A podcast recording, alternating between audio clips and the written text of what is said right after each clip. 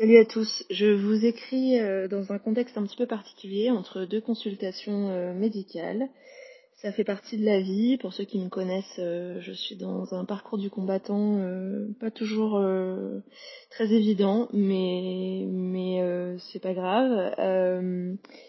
et c'est aussi pour que pour que ceux qui, qui, me disent régulièrement que j'ai de la chance remettent les choses en perspective, mais en contrepartie je je remercie du fond du cœur ceux qui me disent euh, ceux qui me disent en privé que je, je répéterai pas toujours ici, mais qui euh, sont des mots euh, d'encouragement et, pas d'envie. Et je vous invite à, ne, pas envier les gens autour de vous ou à pas penser que les gens ont de la chance, mais plutôt à voir leur, leur combat, leur courage et à vous en inspirer pour pouvoir mener les vôtres.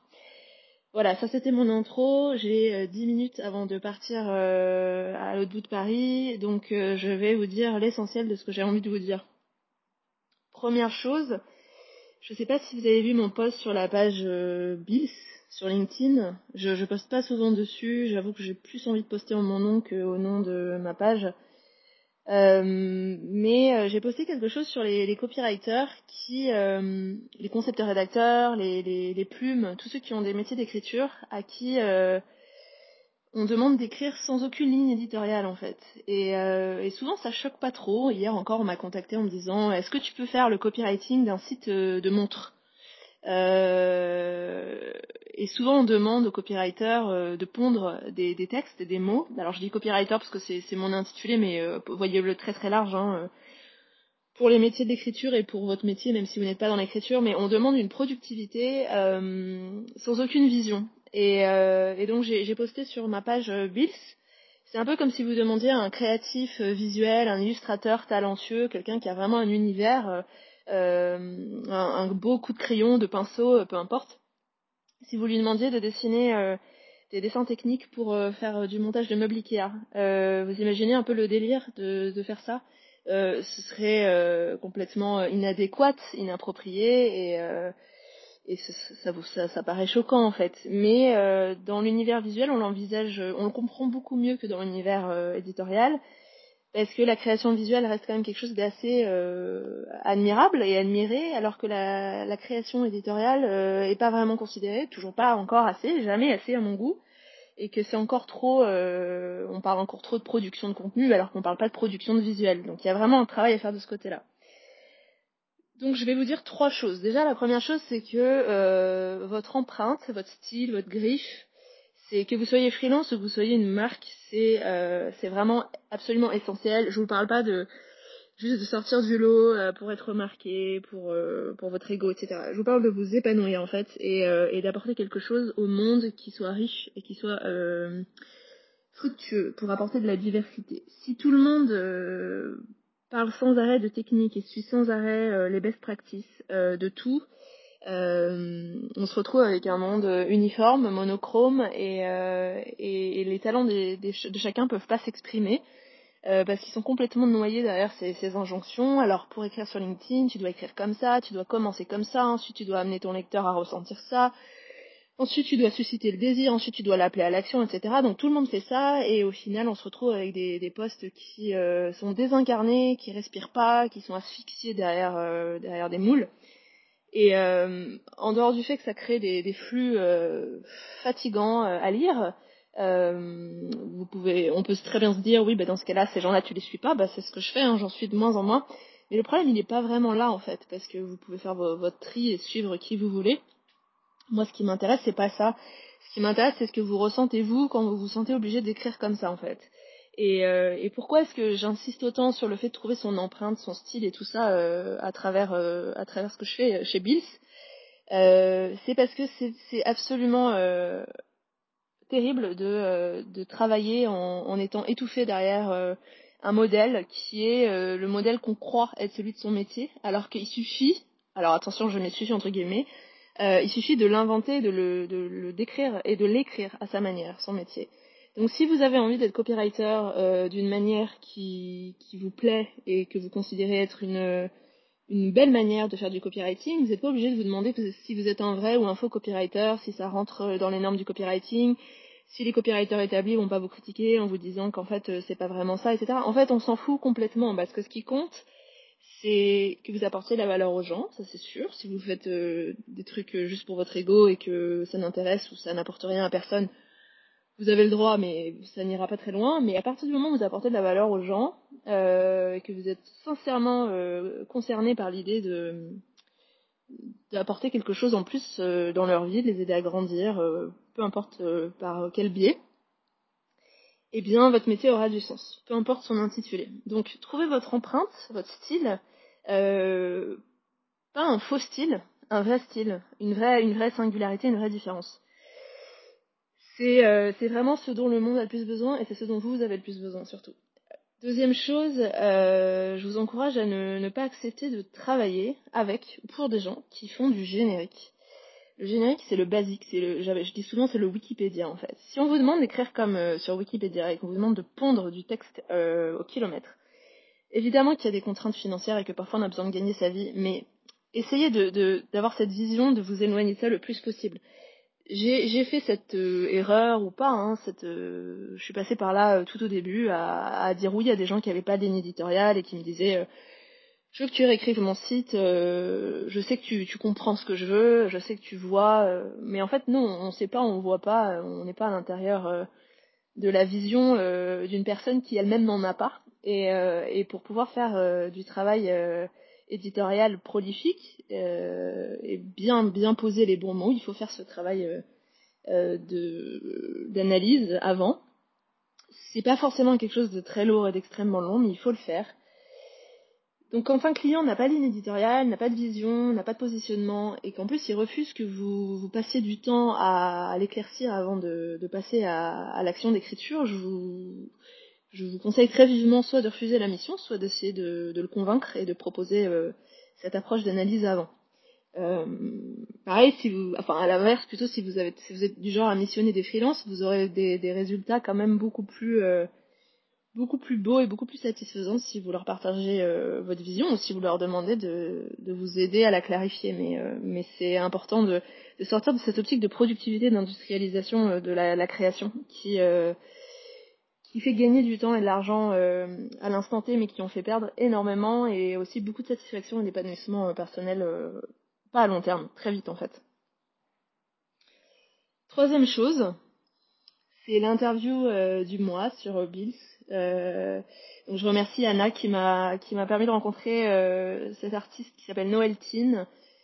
vous verrez, j'annoncerai sur LinkedIn sont les questions qu'on va aborder ensemble demain. Et jeudi, euh, son interview sera diffusée et euh, vous verrez, Noël Tin, c'est un, dessinateur qui a un univers hyper signé. Alors moi j'adore les gens qui ont une signature, hein, que ce soit une signature vocale, euh, une signature visuelle, une signature éditoriale, peu importe. J'aime les gens qui sont qu'on reconnaît en fait, qu'on les aime ou qu'on les aime pas, on les reconnaît. ça je trouve que c'est déjà un, talent extrêmement louable. Euh, et Noeltine est spécialisé dans l'univers des jeux vidéo. Et en fait ce que j'adore chez lui c'est qu'il est passionné par le storytelling. Et en fait pour lui une bonne histoire. Alors euh, je sais pas si vous avez lu euh, les notes du livre Dan Henley que j'avais envoyé via la missive le mois dernier.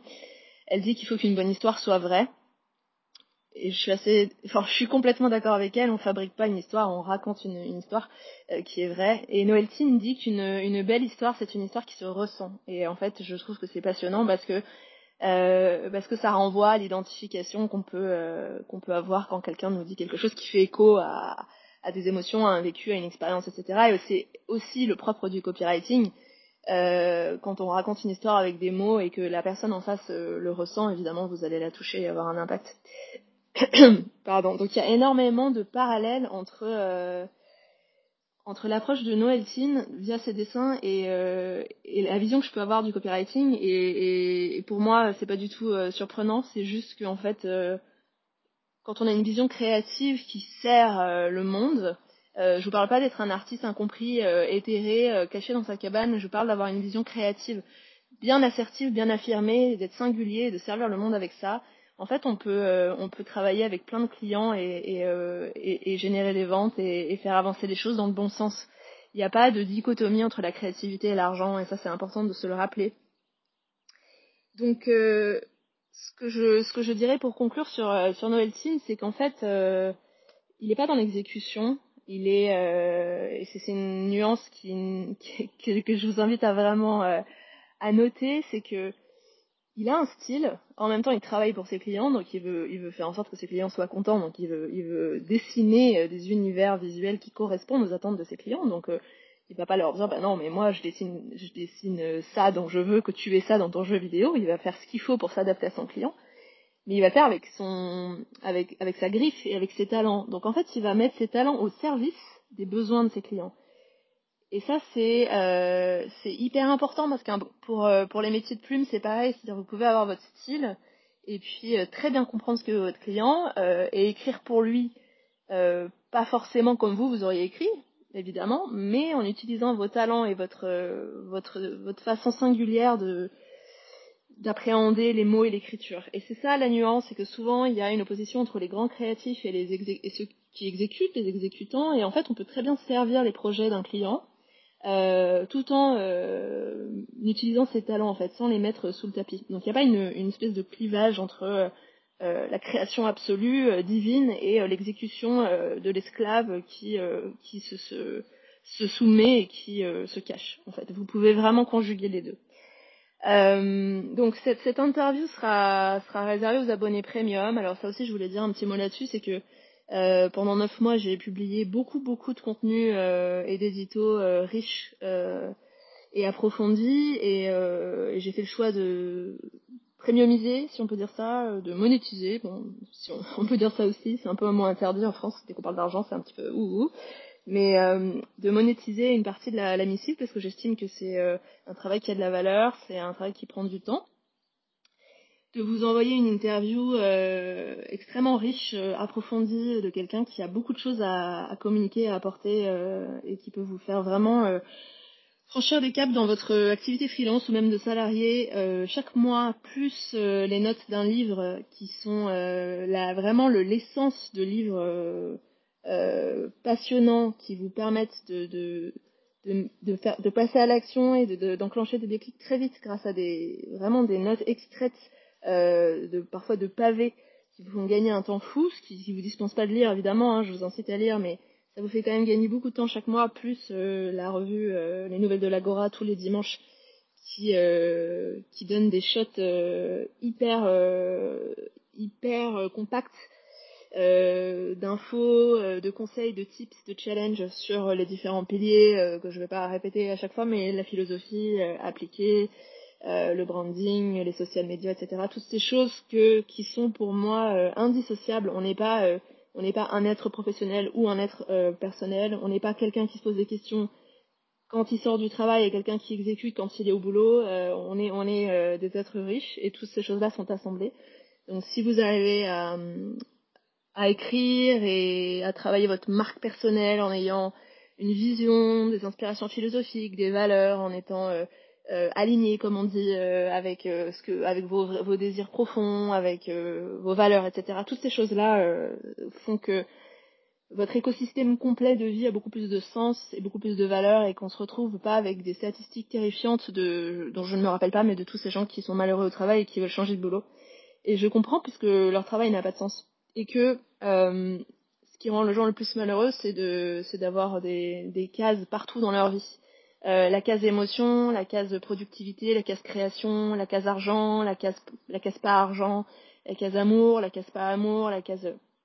Tout ça c'est terrible, en fait on est un mélange de tout ça. Et quand on arrive à intertwine toutes ces choses-là comme, comme une toile d'araignée, en fait on arrive à avoir une vie beaucoup plus euh, harmonieuse et beaucoup plus riche. Et euh, c'est pour ça que j'insiste beaucoup, beaucoup, beaucoup sur... Euh, le fait que ces piliers ne sont pas des piliers qui sont les uns à côté des autres, mais qui sont interreliés et que, et que c'est extrêmement fructueux pour vous euh, de pouvoir y avoir accès et, d'être dans, cette, dans ce maillage en fait. D'où la version premium parce que c'est euh, pour moi quelque chose qui a de la valeur et, euh, et qui euh, peut vous apporter beaucoup.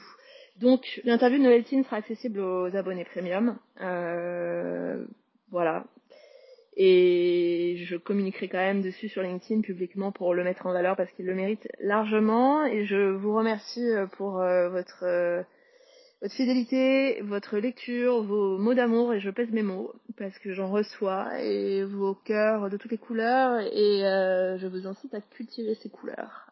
À bientôt.